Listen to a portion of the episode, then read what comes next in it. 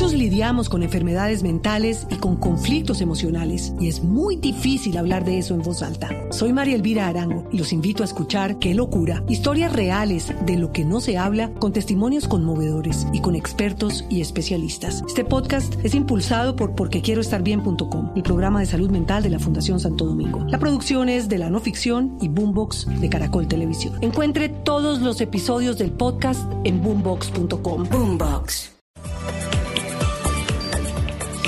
8 y 17 minutos de la mañana y una de las preguntas más temidas por los padres de un adolescente es, ¿estoy gordo? Eso, eh, pues, es una información que ha salido en BBC Mundo. Em, cuando los hijos les preguntan... No solo los hijos, de las esposas también, ¿cierto? Cuando la esposa le pregunta a uno, ¿estoy gorda? No, no, no, no. Sí, es mejor no decir la verdad, dicen los entendidos. Pero digamos que el tema acá eh, son, son, los niños, hijos, pues, los hijos que pueden prevenir la obesidad estando tan pequeños y pueden adquirir nuevos, mejores hábitos. Así que en un mundo cada vez más obsesionado con la imagen corporal, pues muchos padres saben que las preocupaciones sobre el peso son eh, un tema excesivamente delicado para un niño que empieza a adquirir confianza en sí mismo. Así que cómo vamos a hablar del peso corporal con los hijos, para que lo interioricen, para que lo entiendan bien, para que no se les vuelva un problema. Estamos en comunicación con la doctora Amanda Ardila, ella es nutricionista y dietista. Doctora Ardila, muy buenos días. Muy buenos días, María Clara. Eh, buenos días a todos los oyentes de Blue Radio. Bueno, muchas gracias por aceptar nuestra invitación y cómo debemos hablarles a nuestros hijos del peso corporal. Bueno, eso es un tema muy complejo. La obesidad pues conlleva muchos factores y realmente, y antes de los factores de riesgo que conlleva, también lleva a problemas emocionales en el niño por lo tanto, es un tema que eh, se pregunta, ¿se le digo al niño? O el niño cuando pregunta al padre va a ser un problema también para el padre de familia cómo poder enfrentar esta situación. Por lo tanto, si la mejor manera, yo creo que decirle a un niño es de hacerlo de una manera adecuada, pero esa manera adecuada, pues si es adecuada no llevaría a ningún problema, pero si lo hacen de una manera inadecuada, va a conllevar a muchos problemas en el niño, va a generar reacciones negativas en el niño. Recordemos que la alimentación, una de las causas más importantes, aparte de la hereditaria, es el factor alimentario. Entonces, el niño está conllevando, cuando se habla al niño de comida, relación peso, ya empieza a enfrentar un problema negativo para él. Claro, tal vez aquí el tema, doctora Ardila, es qué es inadecuado y qué es adecuado para poder como centrar, ¿cierto? Exactamente. Entonces, de, de pronto, si el niño, de pronto, si es un niño maduro, ¿cierto? Y hay muy buena confianza con el padre de familia, por lo tanto puede ser adecuada esa intervención. Pero si el padre de familia lo hace de una manera equivocada, es decir, lo puede hacer de manera, mm, puede ser en bromas, lo puede hacer lo puede hacer de maneras repetitivas en todo momento diciendo no coma, usted está muy gordo, porque sigue comiendo, no esconda la comida. Entonces eso va a conllevar a problemas ya gravísimos en el niño. Fíjese que, que yo he tenido pacientes de tan solo nueve años, ocho años que ya contienen un problema de peso. Claro. Bueno, ¿cómo, cómo, cómo hacerlo en términos prácticos? ¿Cómo se le debe decir? Si un niño, si un niño, pongamos los dos escenarios, un niño que no pregunta pero está gordito, o un niño o niña, porque estamos hablando de los dos, que pregunta porque tal vez ya está teniendo una retroalimentación en su círculo social del colegio o del vecindario o alguna cosa que le está diciendo, claro, pero como usted está gorda, como usted está gordo, para que los niños no empiecen a sufrir con eso desde chiquitos.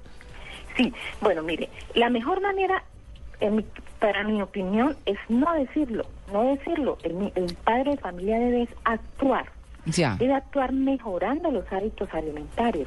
Porque eso cuando esa relación comida-peso, ya el niño va a empezar a tener un problema.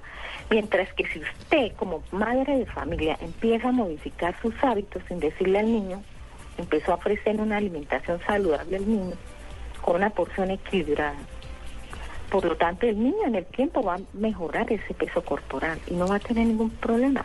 Es que el problema del niño con sobrepeso, el problema en su colegio, en que, el rechazo de los niños, la burla de los niños, entonces son niños que, que van a tener problemas psicológicos muy graves. El autoestima se va va a tener problemas con esa autoestima.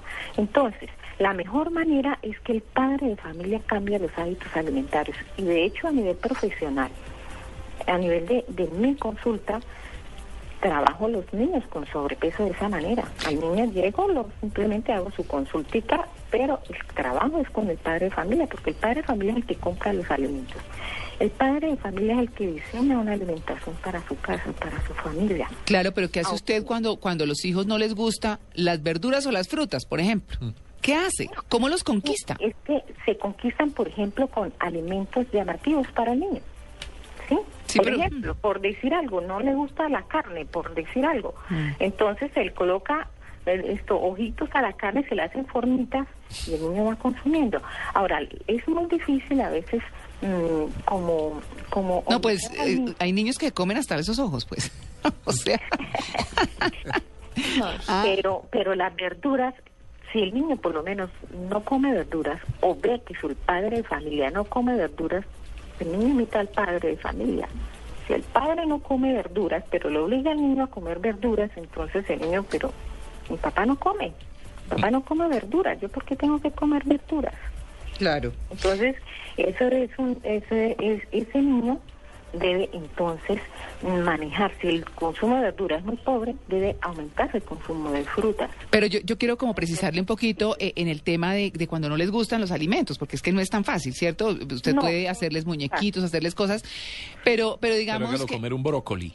Sí, claro, o sea, a cualquier cosa de ese estilo... ¿Cómo sin que sientan que es una imposición para que no le tengan más rechazo a ese alimento? Eh, siempre los hábitos alimentarios empiezan en familia. Por lo tanto, desde que sean muy niños, desde muy niños, desde muy temprana edad, deben empezar a implementarse estos alimentos. Es que lo que ocurre es que cuando esto no se hace, sino cuando se dan cuenta que el niño tiene un problema de peso, entonces ahí sí venga el niño coma, consuma verduras y frutas. Entonces, ahí ya es un trabajo muy difícil porque el niño ya las ha rechazado por mucho rato por mucho tiempo. Y entonces. Entonces, eso se inicia desde muy temprana edad, más o menos, tiene que empezarse a consumir en el día entre 5 y 7 porciones entre frutas y verduras. Si nosotros hacemos la cuenta, ¿cuántas frutas consume nuestro hijo en el día? Hmm. Entonces, en muchas ocasiones no consumen sino una o no consumen, o la fruta que se coloca en el jugo simplemente, pero no es la fruta mordida, que es la que tiene todos los nutrientes. Entonces, yo creo que mm, si nosotros desde muy pequeños los niños empezamos a involucrar las frutas en su lonchera, las frutas en la media mañana, ese niño va a empezar a aceptar las frutas y va a tener como un medio de vida durante, siempre va a tener en cuenta las frutas y las verduras. Hmm. Entonces es algo muy importante, porque ya cuando el niño ha crecido, cuando ya ha rechazado esas verduras, pues naturalmente cuesta muchísimo trabajo, muchísimo trabajo.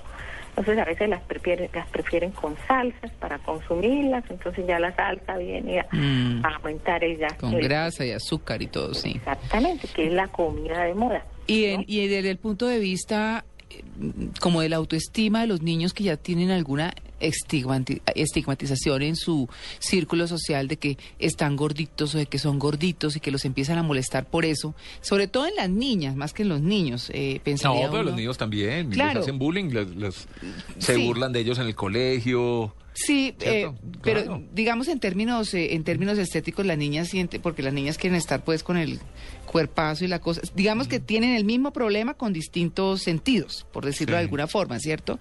Eh, ¿Cómo manejar ese tema con ellos sin que sientan que están en dieta? Porque es que me parece que poner en dieta a un niño es muy difícil decirle, es, usted está en dieta, parece complicadísimo. Pero, pero ¿cómo, eh, además de ese comportamiento y decir, ahora estamos comiendo así, o se come así en esta casa, o qué, cómo se hace? Bueno, el niño, el niño de hecho es un niño muy sensible a este tipo de situaciones. El padre de familia tiene gran, un gran porcentaje que ese niño empieza a tener esos problemas porque el padre de familia es el que insiste en muchas ocasiones de que su niño sea delgado desde muy temprana edad. y el niño empieza a tener problemas, ¿ya? Y ese es, es, es, es mm, bueno, ese problema del niño en el colegio va a ser grave cuando es un niño con sobrepeso. Entonces, eh, lo que yo recomiendo es, primero, que los hábitos alimentarios se cambien en casa, de mamá y papá e hijos. Segundo, ya es muy importante también una ayuda psicológica para poder entender ya la situación del niño, es decir, para que sea un tratamiento completamente integral, porque a veces nos olvidamos de, de la parte psicológica y es muy importante para que el niño empiece a enfrentar la situación que tiene de, de pronto en un momento en su colegio, una situación adversa. Lo que podemos decir aquí, sí señora. Dime. No, eh, que, quería mm, decir que lo que podemos mencionar o, de pronto una de las conclusiones importantes sería no diga y haga. Es decir, no esté mencionando tanto que, que, es que está gordo, que es que mire que tiene que bajarse de peso o que mire que se, eh, se está burlando, que mire que tiene ese problema, no, sino más bien adquirir unos nuevos hábitos alimenticios en la casa que incluyan ciertos alimentos, valga la redundancia, pues diciendo unas frutas. Sobre todo porque hay mamás que les encanta ver a su hijo gordito cuando está chiquito, cuando es bebé. Ah, es que se ven divinos. Ah, por eso, y ya, después, ¿y ya después qué? Bájelos, claro, de acuerdo, de acuerdo. Ahora, eh, tenemos en cuenta, por ejemplo, los padres de familia el fin de semana o varias veces a la semana también por sus actividades y su poco tiempo, entonces eh, adquieren esos alimentos mm, que compran comida rápida. Mm. Son alimentos que, que son muy ricos en grasa, en colesterol, condimentos y eso conlleva al niño pues naturalmente para ellos va a ser un, es un alimento atractivo mm. y les va a, les, encanta. Entonces ellos empiezan y, el padre pues les está ayudando claro. ahora hay niños que son los que imponen en la casa el estilo de vida. Yo he tenido mm. niñitos muy muy de muy pequeña edad y es el que dice qué es lo que va a consumir o sea, el padre a veces no tiene esa autoridad para, para decir, no, es que se va a consumir de esta manera, los alimentos son esto y esto es lo que va a consumir. No, el niño llega, no quiero esto y hace la pataleta y el papá, entonces, ¿qué quiere? Cede, claro, claro. Y, y esos niños, por ejemplo, que si usted les da una verdura o alguna cosa y, y eso que parece que se van a vomitar, que hacen como, como así. Sí, sí, sí. ¿Y pero qué hace usted ahí? No, pues naturalmente, pues yo de hecho que si el niño lo va, lo va a consumir puede vomitarlo, puede vomitarlo, puede ser por rechazo a la, misma, la misma imposición o porque realmente sienta el deseo de vomitar porque no es agradable para él el mm. sabor de la verdura. Mm, ¿sí? Mm. Naturalmente, pues lo que yo debo hacer es reemplazarlo por otra verdura que el niño se le agrade. Ah, muy bien. O por una fruta. Yo sí creo, porque esa idea de que los niños tienen que aprender a comer de todo y le meten la coliflor al niño de tres años. Que, O sea, no, yo pienso que además uno va creciendo y él, hay una cosa que uno aprende y eso tiene mucho los franceses. El gusto es una cosa que se desarrolla, como el gusto por la música, como el gusto por la literatura. Es que la comida, la comida no siempre, eh, digamos, no, no siempre es buena para todas las edades. Cierta comida se aprende a comer. ¿cierto? eso, esos son gustos que se van desarrollando Uno también. aprende a comer aceitunas.